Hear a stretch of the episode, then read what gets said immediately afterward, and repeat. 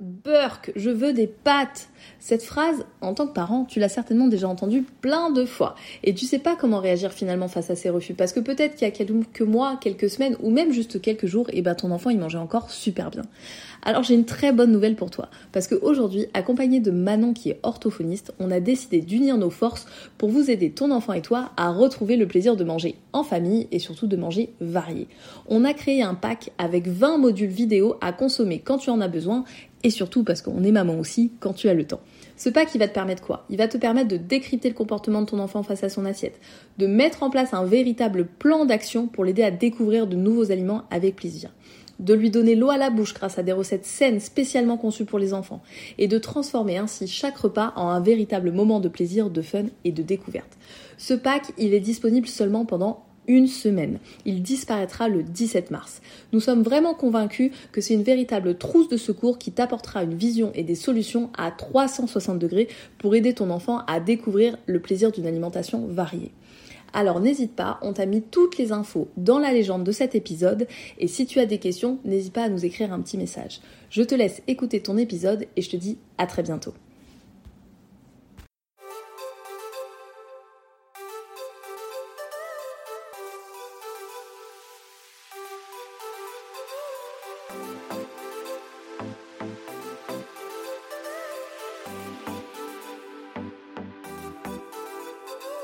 Hello et bienvenue sur Bon Appétit les Petits, le podcast qui t'aide à donner la meilleure alimentation possible à ton enfant avec bienveillance et bonne humeur. Moi c'est Sophie, créatrice de recettes pour les familles et maman de deux enfants.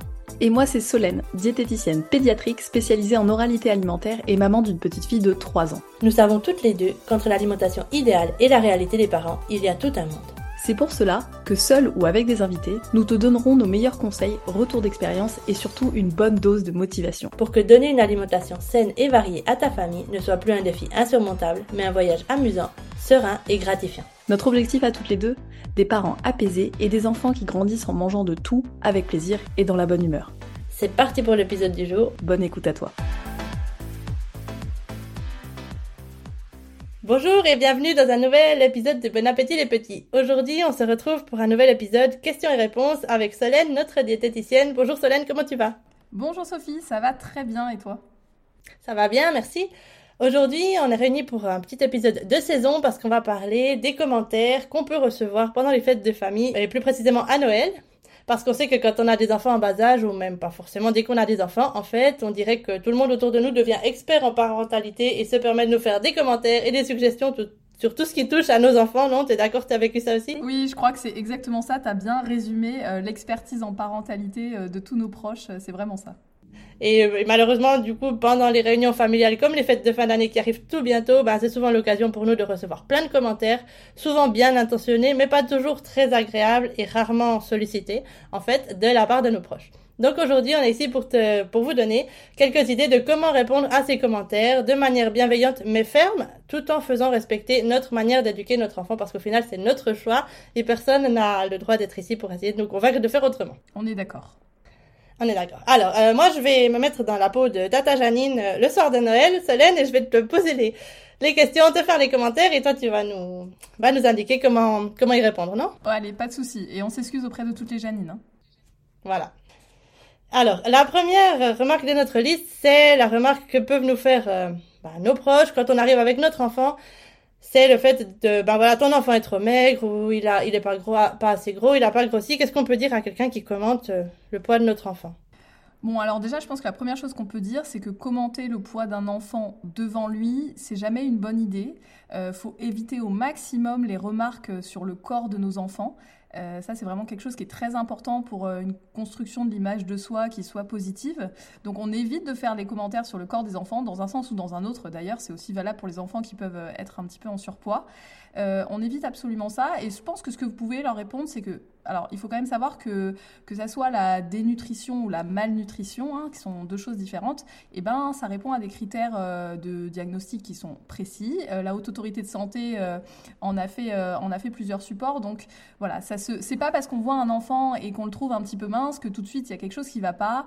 c'est quelque chose d'un petit peu plus fin. Ça demande voilà une analyse de l'alimentation quantitative, qualitative et surtout surtout en fait c'est quelque chose qu'on évolue qu'on évalue pardon par rapport au poids attendu pour la taille. donc voilà, c'est nous on a des outils en cabinet pour un petit peu évaluer ça. On travaille en collaboration avec les médecins, les pédiatres, les gastropédiatres. Donc c'est voilà, c'est pas l'œil expert de, de, votre tante, de votre oncle, de votre frère ou de votre sœur qui, qui présage de quoi que ce soit sur votre enfant. Déjà, il faut, faut pas forcément s'inquiéter. Et le truc le plus important à dire, c'est pas de commentaires sur le corps de mon enfant. Vraiment, ça c'est très important. On, on parle, on valorise toujours un enfant sur ses qualités, euh, toutes les qualités. Un enfant peut être patient, peut être euh, intelligent, peut, euh, peut vraiment avoir une capacité à être persévérant, par exemple, mais on évite au maximum les commentaires sur le corps. Ça, faut vraiment, vraiment, c'est très important. Je pense que c'est quelque chose qui, c'est le truc qui me tient le plus à cœur, c'est on protège son enfant des commentaires sur son corps. C'est extrêmement important et ça n'a strictement aucun intérêt. Ok, du coup c'est mieux de détourner la conversation en fait et de parler d'autres aspects positifs de notre enfant par exemple, ben, il, est, euh, il est très persévérant, il est très intelligent, pour essayer de détourner du... Après avoir justement bien fait remarquer à la personne qu'on ne fait pas de commentaires sur, euh, sur le corps de notre enfant, on peut relever d'autres caractéristiques, non? Exactement. Mais je pense qu'on fait de commentaires sur le corps de personne.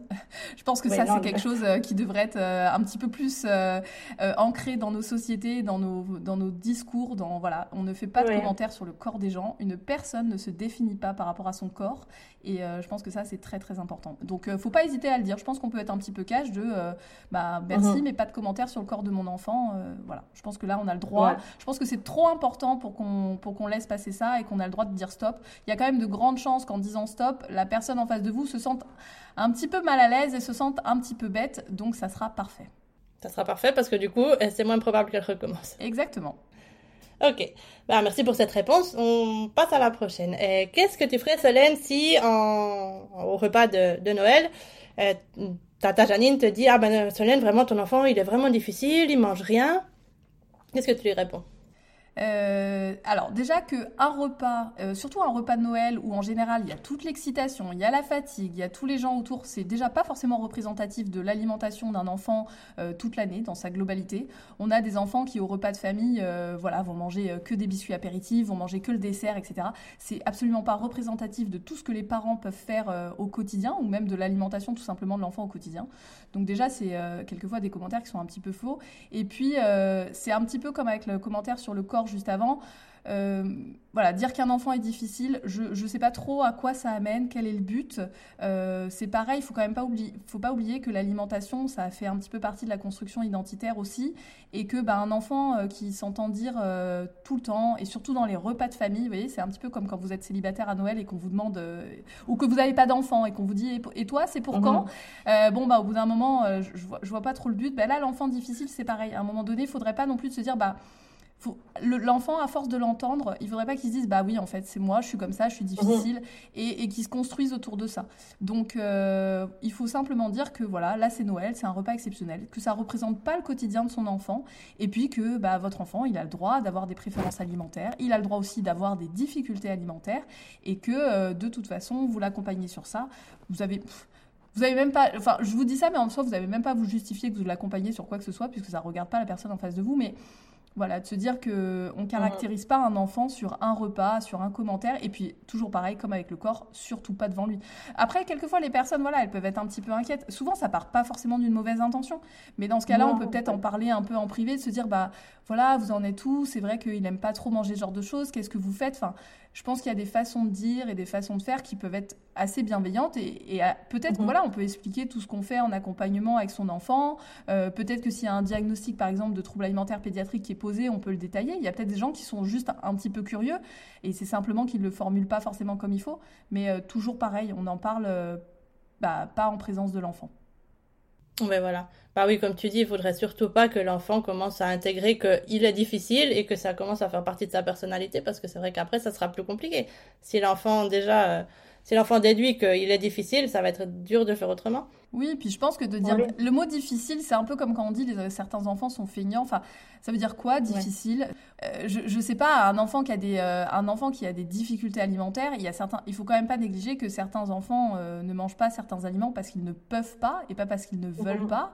Alors même si quelquefois, bien sûr, il y a une dynamique comportementale, mais en général, ça, ça, se résume rarement qu'à ça. Donc de dire que l'enfant est difficile, c'est un petit peu. Bah, on, on, je prends souvent l'exemple du surpoids parce que ça c'est une grande question dans notre société, mais c'est un peu dire qu'une une personne qui est en surpoids, bah, c'est parce qu'elle manque de volonté bah déjà ça manque cruellement de nuances, euh, c'est faux aussi, je pense qu'on peut se le dire.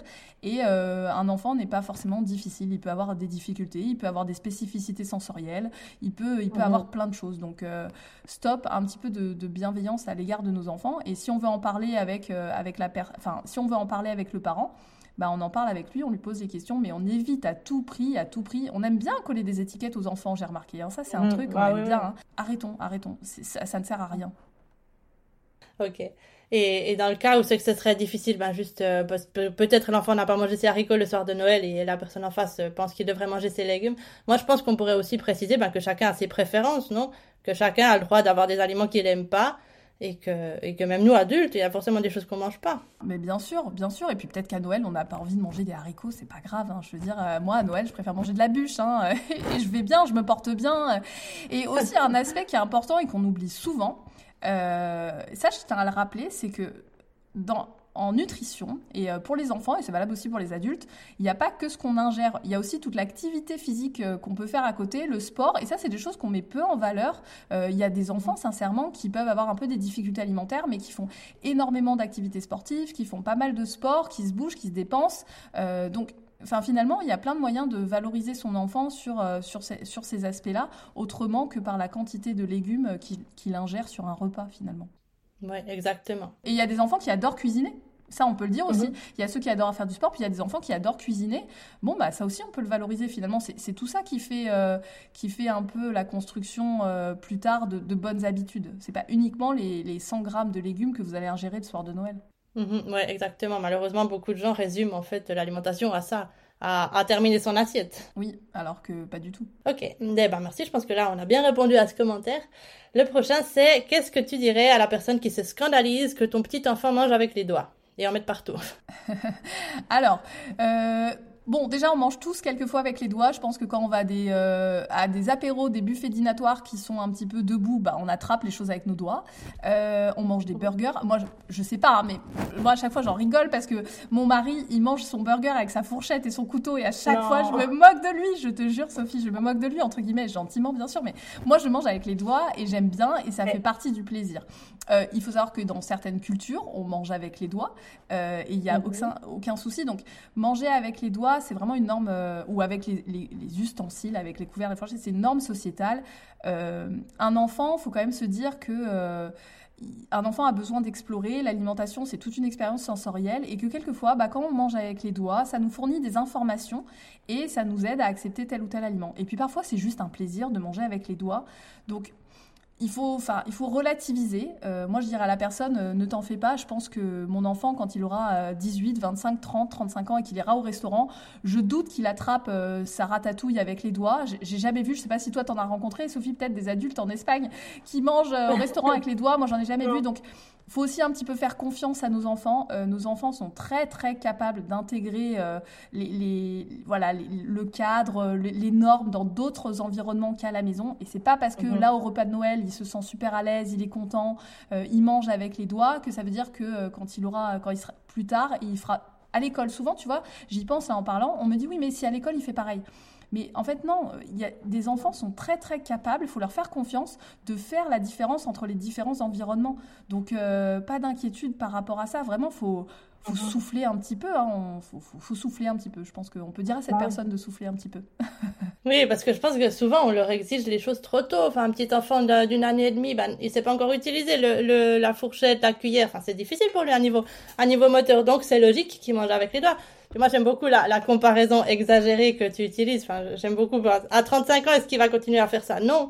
Et, et moi, je, je, suis témoin de ça parce que moi, j'ai mon fils qui mangeait la soupe avec les doigts. Hein, à deux, alors c'était c'était une exagération. Et maintenant, il mange plus avec les doigts. Maintenant, il a 8 ans, il utilise des couverts. Et on n'a rien fait, on l'a pas puni, on n'a pas rien du tout naturellement, il a appris à les utiliser et il a vu que tout le monde autour de lui les utilisait et maintenant il les utilise.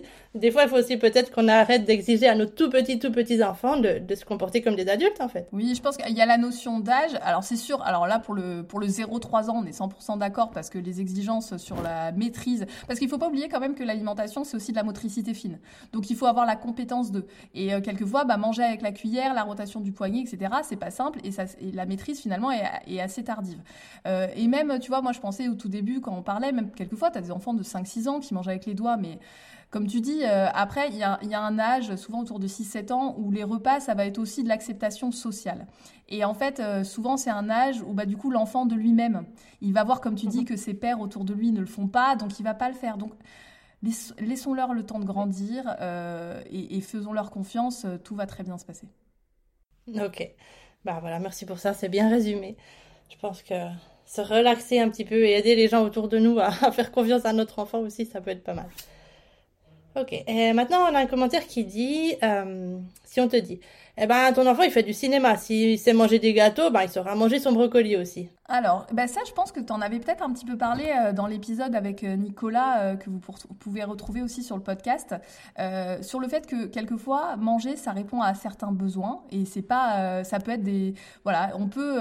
je pense qu'on l'a tous vécu au restaurant. C'est-à-dire qu'on n'a plus trop de place pour le plat, mais allez, on va prendre quand même un petit dessert. On, va le prendre, même mhm. si juste avant, on se disait, oh non, j'en peux plus de mon plat. Bon, bah, les enfants, c'est quelquefois, c'est pareil. On peut très bien ne pas avoir trop l'appétit de manger son plat, mais avoir quand même envie du dessert. Donc moi, ça me... Enfin, je, ça me dérange absolument pas. Euh, l'idée étant euh, de, de, surtout, alors d'autant plus à un repas de Noël où on sait que c'est exceptionnel. Euh, après tout, voilà, je pense qu'à Noël on n'a pas forcément la même alimentation que d'habitude. On, mange ce qui nous fait plaisir. Je pense qu'il y a encore plus cette notion-là sur les repas de fête en famille. Mais au-delà de ça, dans le quotidien, eh ben notre job finalement c'est de servir le dessert, peu importe ce que c'est, de limiter la portion de dessert. On est d'accord, ça c'est dans le quotidien. À Noël, on peut peut-être faire un petit peu différemment, mais dans le quotidien, on limite la portion de dessert pour pas qu'il y ait une surconsommation de dessert. Et puis, on essaye d'encourager du mieux possible son enfant euh, euh, à découvrir le brocoli. Donc, moi, la personne qui dit ça, je voilà, je, déjà je regarderai ce qu'elle-même a fait, parce que souvent on a des exigences envers les enfants qu'on n'a pas envers nous-mêmes. Ça, c'est important de le dire, euh, parce que finalement, ça va pas choquer qu'une personne adulte à Noël ait envie de manger que les petites pommes dauphines, la bûche, et n'ait pas trop envie de toucher aux haricots verts en fagot. Donc ça, ça, euh, et ça choque personne parce que, enfin, on fait pas la remarque aux adultes, donc euh, je vois pas pourquoi on la ferait aux enfants, surtout sur des repas un peu exceptionnels comme ça. Euh, donc voilà, je, je, sais pas, ça me, je dirais qu'on peut avoir, je prends, en fait, souvent les adultes, quand on les met en perspective de ce que eux-mêmes font, ils se disent oui, ok. Bon après, souvent, moi j'ai déjà eu la remarque, oui, mais c'est un enfant, il peut pas décider. Euh, parce que c'est pas un adulte. Ok, d'accord, mais là on est sur un repas de fête. Je pense qu'on a quand même le droit de se dire que nos enfants ont des droits, nos enfants sont des petites personnes aussi, euh, avec leurs sentiments, avec euh, avec leur construction, et que bah, sur le repas de Noël, s'il a envie de manger que les petites pommes de terre et le, dessert, voilà, c'est ok. Après, on peut toujours essayer d'encourager la découverte de ce qu'il n'a pas goûté. Si on met des petits champignons sur la table, au contraire, ça peut être un moyen hyper ludique de profiter des fêtes, et puis peut-être du cousin ou de la cousine qui lui va en manger beaucoup pour essayer de d'encourager son enfant. Mais euh, de toute mhm. façon, si on en fait une contrainte, euh, je pense qu'on est tous d'accord pour se dire que c'est pas parce qu'on nous a forcé enfant à manger tel légume qu'aujourd'hui on l'adore. Donc euh, ça n'a pas forcément de sens, quoi. Au contraire, au contraire. Et puis en plus, enfin voilà, Noël, s'il fallait choisir une occasion sur l'année où c'est qu'on essaye d'avoir un repas sans contrainte, moi je pense que ce serait les fêtes de Noël, non? Parce qu'on y va à la base pour passer un bon moment, donc c'est peut-être pas le meilleur jour de l'année pour essayer de faire que notre enfant mange des champignons ou du brocoli, peut-être qu'on peut lâcher prise là-dessus et faire comprendre aux gens que pour nous, c'est OK si notre enfant n'a pas terminé son assiette, mais qu'il passe au dessert. Si nous, qui sommes les parents, on est OK avec ça, je pense que les autres peuvent accepter que que tout va bien se passer, quoi. Oui, souvent, ce qu'on peut leur dire aussi, c'est, euh, moi, ce enfin, déjà, si les parents sont ok, euh, c'est vrai, je vois, je pense que tu as dit le, plus important de tout cet épisode. Si les parents sont ok, après tout, euh, en quoi ça te regarde? Je pense que ça, c'est la phrase qu'on peut dire tout le temps quand on est parent. nos choix parentaux, c'est nos choix parentaux, ça ne regarde mhm. absolument personne. Et ah puis, et puis voilà, renvoyer la personne à, à elle-même. Euh, souvent, j'aime bien dire, mais, pourquoi ça te dérange finalement? Qu'est-ce qui fait que toi, ça te dérange? C'est on est on est responsable. Ça, c'est euh, on est responsable de nos émotions. Chacun est responsable de ses émotions. Donc, si la personne en face, ça, ça, ça l'énerve que votre enfant, bah moi, je lui dirais, mais pourquoi ça t'énerve? Pourquoi ça t'énerve Qu'est-ce que ça renvoie chez toi? Qu'est-ce qui fait que ça t'énerve? Souvent, il y a une histoire hein, derrière avec l'alimentation. La personne mm. a peut-être vécu ça, ça avec ses parents ou, ou, avec euh, sa famille. Mais euh, moi, je renvoie toujours à la personne. Je renvoie toujours l'émotion vers la personne. Écoute, c'est toi que ça énerve.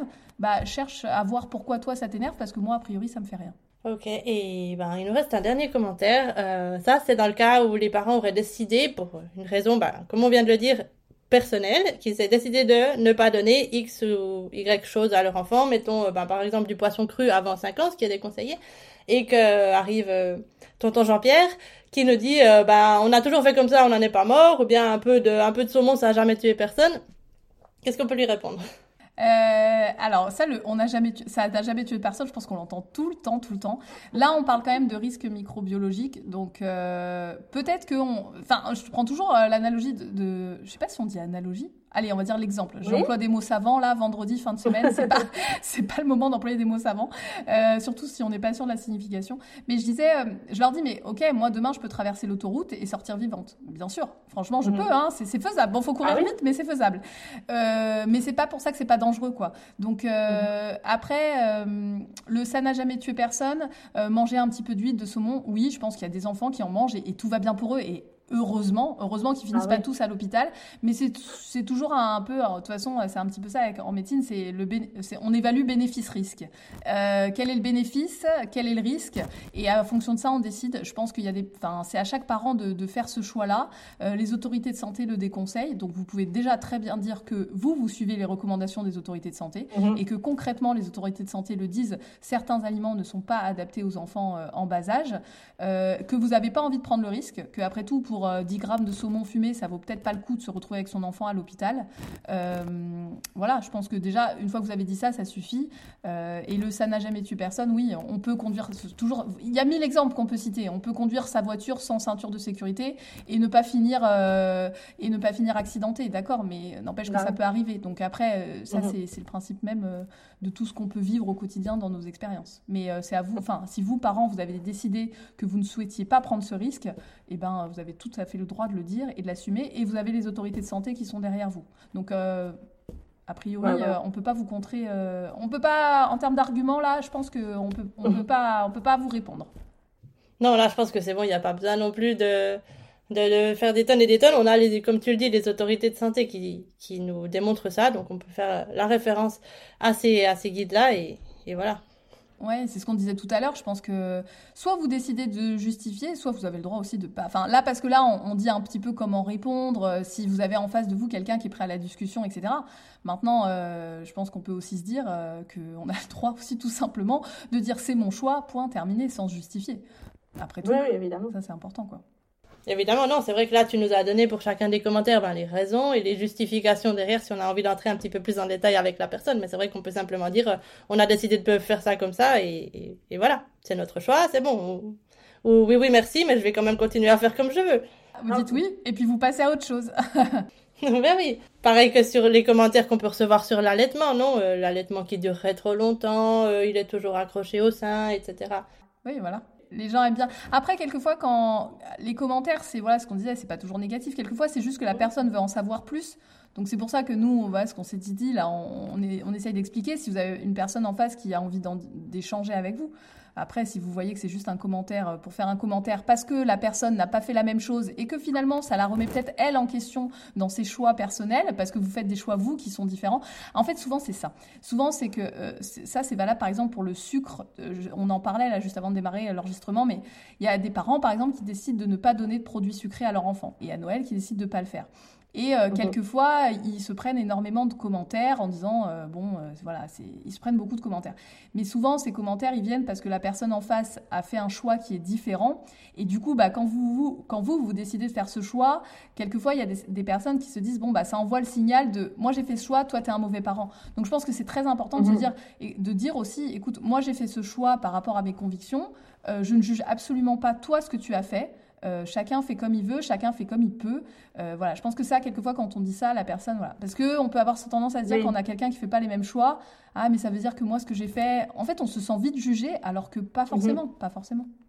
Non, mais je comprends tout à fait, en fait, ce sentiment de voir la personne faire différemment et penser que, ben, nous, parce qu'on a fait ça autrement, on l'a fait mal, alors qu'en fait, chacun a le droit de faire les choix qui lui correspondent. Et d'ailleurs, euh, bah, pour revenir là-dessus, je pense que toutes les réponses que tu as données, en fait, ça nous permettra à nous qui recevons les commentaires, euh, bah, de mettre les choses en perspective et peut-être de se sentir moins, bah, se sentir moins blessé parce que c'est vrai que ces commentaires, des fois, ça peut, ça peut faire, enfin voilà, ça peut faire du mal. Mais le fait de savoir que bah, la personne, elle fait ce commentaire parce que ça la renvoie, comme tu dis, à quelque chose qui se passe chez elle. Enfin moi, je sais pas toi, mais moi quand je quand je commence à comprendre que la personne, en fait, elle me fait ce commentaire parce que pour elle, ça renvoie telle chose ou ça touche tel point de douleur, bah, en fait, ça, je me sens moins fâchée, je me sens moins touchée aussi, je me sens moins blessée par le commentaire.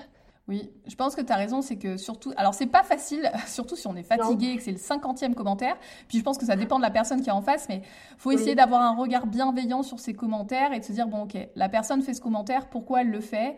Euh, Et quand on essaye de, se mettre euh, un petit peu dans, dans, les pieds de la personne qui nous fait le commentaire, bah, finalement, on arrive à, voilà, pas ressentir de colère, à pas s'énerver, à faire une réponse plus ou moins justifiée si on en a envie, et puis à passer très rapidement à autre chose. Ça, c'est important de se dire que les commentaires que la personne vous fait, lui, appartiennent euh, à 100% mhm. et euh, ne vous appartiennent pas. Donc, ça, ça aide un petit peu à gérer les émotions que ça peut susciter quand on nous fait des remarques.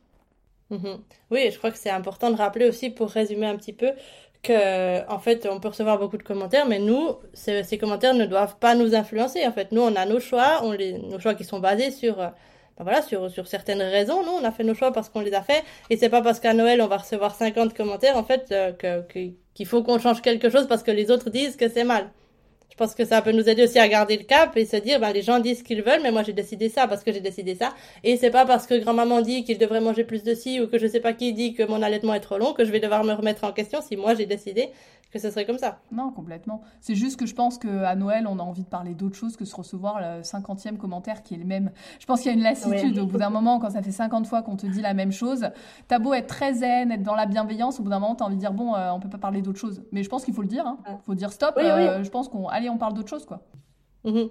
Bah oui, je pense. Mais il faut aussi avoir cette force de, de savoir que les gens commentent, mais en fait qu'on n'a pas à se remettre en question parce que X a dit telle ou telle chose. Enfin voilà, moi j'ai décidé. Maintenant on change de sujet, quoi. Exactement. C'est pas parce que toi tu l'as décidé qu'en fait je dois commencer à penser si peut-être je devrais ou je devrais pas. Ouais, exactement. Faut réussir à être ferme et bienveillant. C'est pas facile. Mmh, mmh. Non, c'est pas facile, mais bon, ça s'entraîne, hein. Ça s'entraîne et les fêtes de fin d'année, c'est un bon entraînement. c'est exactement ça. Non, sinon ça va bien se passer. Et je suis arrivée à la fin de ma liste de questions là. Est-ce que tu as encore un petit commentaire ou quelque chose que tu voudrais partager aux parents pour euh, justement ces fêtes de Noël? Non, je pense que je pense qu'on a bien bien fait le tour. Je vais souhaiter à tout le monde peut-être de bonnes fêtes de fin d'année, de profiter, de pas vous mettre euh, de pas vous mettre trop de pression et de profiter au maximum de vos enfants et de ces moments qui sont euh, si précieux. Mhm. Ok, je suis tout à fait d'accord avec toi là-dessus. Donc, je pense que c'est une bonne conclusion. Et eh bien, merci beaucoup pour tes réponses. J'espère que ça va aider euh, des parents qui auront le temps de l'écouter euh, avant, avant les fêtes de Noël. Et puis, ben, on se retrouve tout bientôt sur le podcast. Allez, bonne journée. Bonne journée.